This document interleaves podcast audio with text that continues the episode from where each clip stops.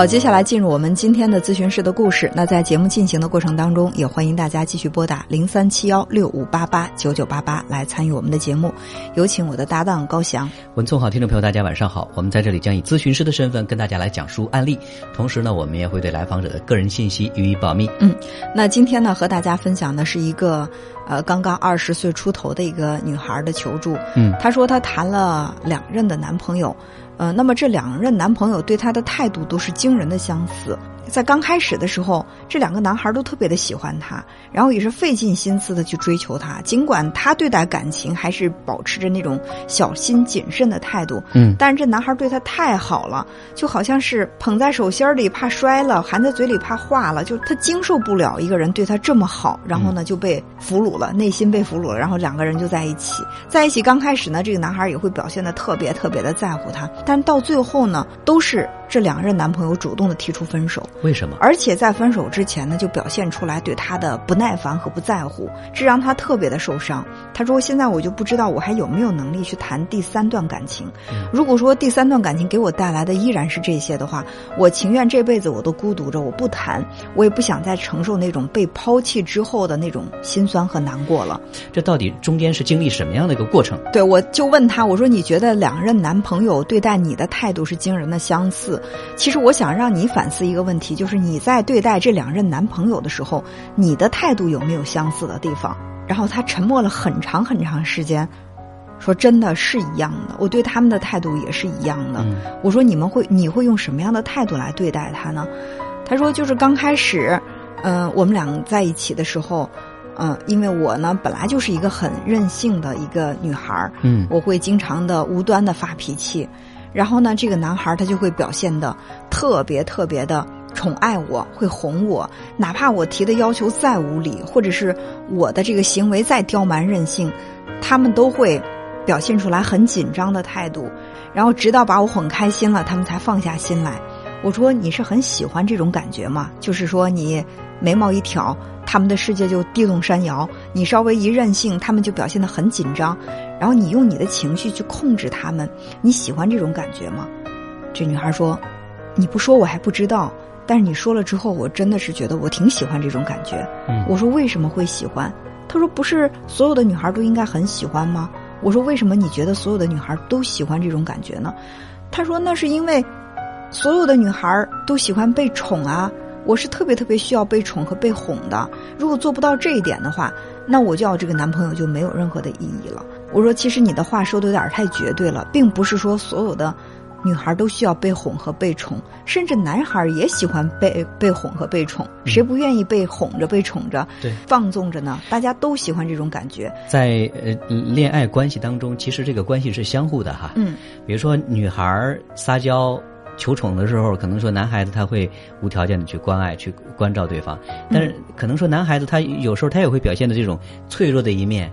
那这个时候其实也需要女孩子去哄、去宠、去关心、温暖这个男孩子的关系应该是相互的。嗯但是如果说你一味的一方一味的是在索取，一味的是在求关注、求宠爱，这时间长了，我相信这应该不是一个平等的关系。嗯嗯，但是他其实需要的就是这个男生非常非常在乎他，嗯就是把他放在生命当中最重要的一个位置。其实我觉得这种感觉就不仅仅是宠，他需要的是一对这个男孩的一种绝对化的控制，嗯而且他需要的是我用我的这种刁蛮任性的行为来控制你。不管我自己在心里，我觉得我这个行为多么的无理，呃，多么的蛮横，但是我就希望你能够放任我的这种行为，只有这样，我才能够认定你是爱我的。而且他还说了一个非常有意思的事儿，他说：“你知道吗？我会跟我的男朋友之间有竞争。”我说：“什么意思啊？”他说：“你看，作为一般情况下，女生都希望自己的男朋友会更优秀，对不对？”嗯他说：“但是我不一样，我觉得如果说我的男朋友在某些地方表现的特别优秀，或者比我优秀的时候，我会很愤怒，然后我就会觉得我必须要争过他，我不能让他在某些方面比我优秀我要比他强。”比如说，哎，我就觉得很奇怪。我说，你看，你跟同事竞争，我能理解；你跟朋友竞争，我有我又能理解。你跟男朋友之间，我觉得有很多东西它是没有什么可比性。嗯他说当然有可比性啦。你比如说，我的男朋友他在工作当中，他有了一个特别出色的表现，他得到了一个。特别好的一个奖励，那我就要在这段时间当中，我也要有一个特别好的奖励。嗯，那如果没有的话，我就会在心里很烦躁，我甚至会很讨厌他。我说，难道他发展的好了，不是对你们今后的生活更有利吗？为什么你会讨厌这个呢？他说，我说不清楚。我说，有没有是这样的一种可能？你觉得他优秀了之后，你们之间的距离就远了？如果说你们之间的距离远的话，他有可能就会碰到更优秀的女生，然后就不爱你了，那就失去失去控制了。这种感觉啊，就是如果你们之间的这个差距悬殊很大，你比他优秀很多，你就觉得自己有资本在他面前闹。有资本在他面前，就是各种蛮横，嗯，各种作。对，就是我作了之后，我是有资本作的。我这么优秀的女孩，我我跟你谈恋爱，我还不能作两下吗？如果说你的男朋友变得优秀了，你们之间的差距缩小了，甚至他超越你了，你就觉得自己没有资本再作了。可能别人会说啊，你找了这么优秀一个男朋友，你还作，那你最后肯定要把感情给作没了。嗯。他说：“那也可能是这样的吧，就是说我害怕他更优秀的话，他就不耐烦我在他面前再做了。”对，其实这个关系里边哈，如果说我们能够去换位去感受一下对方的感受，可能这个关系就已经变得很简单了。嗯，就比如说，如果说我是这个女孩子的这个男朋友哈，嗯，站在他的这个角度，如果说我的女朋友既刁蛮任性，嗯，又时时处处求关注、求关爱，用她自己的方式再来控制我，而且还处处进行。压制和打击我，那在他的面前，我的这个存在到底是一个什么样的意义呢？对，他就问我嘛，他说：“既然这个男孩不能够长久的爱我，那为什么刚开始要那么努力的去追我呢？”我说他在努力追你的时候，可能你身上有一些非常可爱的品质是吸引到他，嗯，但他们可能没有想到跟你在一起会那么辛苦，对，会那么累。就是每个人都是有趋利避害的本能。我选择和一个人在一起，我最起码是希望对方能够给我带来快乐的感觉，就是能够让我轻松愉悦，这是我们两个在一起的这种意义。我也愿意。尽我的能力去让对方快乐，我同时也可以从对方身上感受到他有能力让我快乐。那我认为这才是一个良性发展的感情。如果你让对方焦头烂额，然后跟你在一起就觉得疲惫不堪。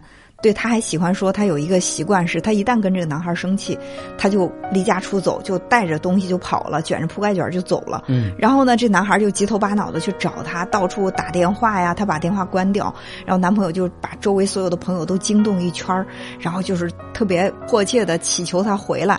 然后他这个时候他回来之后，他会觉得心满意足，安定一段。过一段时间又会这样。他说现在就是这两任男朋友最后呢，都是发展成为什么？我就离家出走，哪怕我是半夜带着东西走了，他们连个电话都不打，我就觉得特别特别的生气。你看这明显的，这就像我们说的叫 “no 做 no die” 啊。嗯嗯，这这所有的结果都是自己做出来的。就当第一次。你有这样行为的时候，可能男朋友真的会非常非常紧张。嗯，但如果说你一遍一遍去上演这样的戏码，这时间长了之后，可能对方的这个忍耐是有限的。那大不了说就此而分手，我再也不受这样的折磨了。对，可能刚开始的时候他真的很紧张，因为他喜欢你嘛，他觉得不忍心让你就这么一个人跑了，他也担心你伤心。但时间长了之后，就觉得我好累啊。嗯，就哪怕你是一公主。我情愿找一个平头老百姓家的姑娘，然后我们两个人在一起幸福的过日子。她把我放在重要的位置，我也不想去找一个公主。然后这公主天天在家里作，在跟我闹，然后我呢天天像个奴隶一样的去求她，匍匐在她的这个石榴裙下去祈求这份感情。男人都是有自尊心的，当他觉得这份感情他要不到的时候，那我干脆就不要好了，我降低我的标准行不行？更何况。你并不是公主，是，所以你看，就在这个关系里边，如果说我们一味的被处在那种需要被关注、被宠爱的这种感觉和位置上的时候，其实这个关系本身是不平等的。嗯，也就是你没有把自己当做一个恋爱当中的女人的这样一个位置和角色，看起来像是一个孩子一样的这种状态，你很难说让对方能够在跟你的这个关系里边，比如说，呃，让对方会得到被认可。被关注、被尊重，嗯，就这种感觉。如果说这时间长了之后，你说哪个男人能够心甘情愿的一辈子给你当牛做马？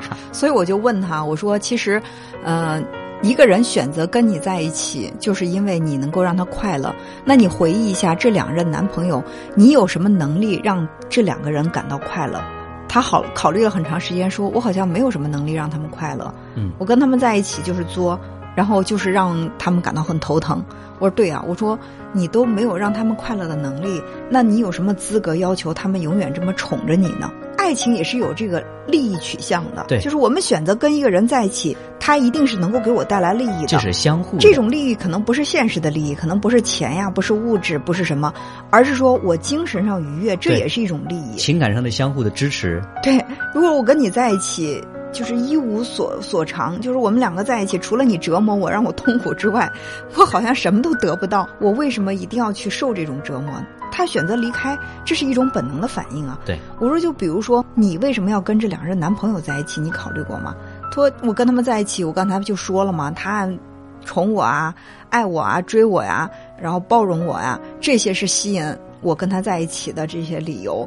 但是到最后，这些理由都没有了。我说对啊，我说这些理由为什么没有了？你想过吗？是不是你一次一次的把它给作没了？然后他想了很长时间，他说我也不知道为什么，就是我为什么会觉得我的男朋友跟我是竞争关系呢？我说，当你觉得你的男朋友跟你是竞争关系的时候，那么你的心态是需要调整的，因为我们都知道，爱人之间是相互滋养的。因为我爱你，我希望我变得更好，然后呢，能够配得上你。因为你爱我，你也希望你变得更好，能够更跟我合拍。我觉得两个人如果有这种想法，那这个感情它一定是良性循环。对，而这个女孩是什么？就是我因为爱你，所以说我希望你不要好。如果说你要好的话，你可能就不爱我了。我希望你倒霉，而不是希望我自己更好。她看到男朋友比她好的时候，她在心里是不平衡的，她是生气的，对，而不是由衷的在为对方高兴。对他们之间爱的更像是敌人或者是对手，我们两个是在对抗，你输我赢的这样的一种对抗，而不是说我们两个携手共进，我们共同把感情经营的更好一些。是，其实，在爱情关系里边，嗯本来应该是属于一个双赢的局面。嗯但是呢，到最后结果，现在这个女孩子两次感情都玩成了双输。嗯嗯，从最好的结果到最差的结果之间，一定是中间错了一些什么。就比如说哈，他中间他提到说，这个两个人之间就就像竞争关系一样，嗯就这个他也不是绝对不可以。比如说，男孩子他在工作上表现很好，那好，我向你学习，我也要表现得很好。但是呢，问题是，如果说我真的做不到的话，我不能说因为我做不到而把我的怒气撒到你的身上。对，或者说你在工作上你可以做得很好，这是你的优势。那么我更讲究生活情趣，我让你疲惫的工作了一天，回到我身边的时候，因为我的这种生活情趣，你感受到了放松和愉悦，这就是我的长处。这个我觉得就是一种两个人之间的这种互补。其实我认为感情啊，情侣之间真的是一个伴侣，或者是一个搭档，或者是一种相互配合的这样的一个合作的伙伴。嗯，然后我们两个共同的去朝一个目标去努力。我认为这种良性的循环更有利于情感的延续。如果像这个女孩这样的，又动不动自己就是撒气跑了，就跑出去的时候，她是等着这个人追出来呢，就是在你面前乞求感情。但是你得找一个多差的男人，他才能够这一辈子都匍匐在你脚下，祈求着你跟他谈恋爱。但是你想啊，如果说这个男人太差的话，也许还真入不了这个女孩的法眼呢。对，而且我觉得，即便是一个差的男生啊，我觉得没有几个男人说我要找一个特别优秀的女生，我把自己的位置放得很低。因为男人和女人在这个自尊心的这种需求上，女人比男人弱一些，男人比女人表现得更强烈。嗯，那么我在一个特别优秀的女孩面前，我这辈子连个自尊都没有，那我情愿真的找一个普通的女孩，我能够在她面前保有我完整的自尊心。对，所以说，即便你特别的优秀，你找的这个男朋友很差，你就是为了满足自己被宠爱的这个心理需求，你找了一个条件各方面都比你差很多的男人。也许这个男人不愿意配合你的出演，你对不起，你很优秀，没错，我对你敬而远之，我只过普通人的生活，我只找普通的女孩。如果抱着这样的一种心理的话，可能这个姑娘想找一个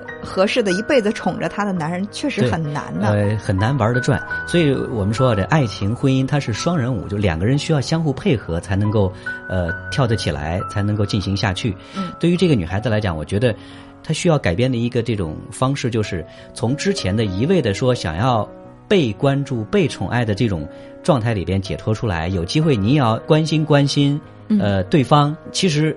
爱是一种能力，就是当我们能够去一味的求得别人对我们的关爱的时候，我们有没有想过说，有一天我们也能够用自己的这种爱的能量去关心一下对方，关心一下你的爱人？我相信这是属于一个相互的过程。对。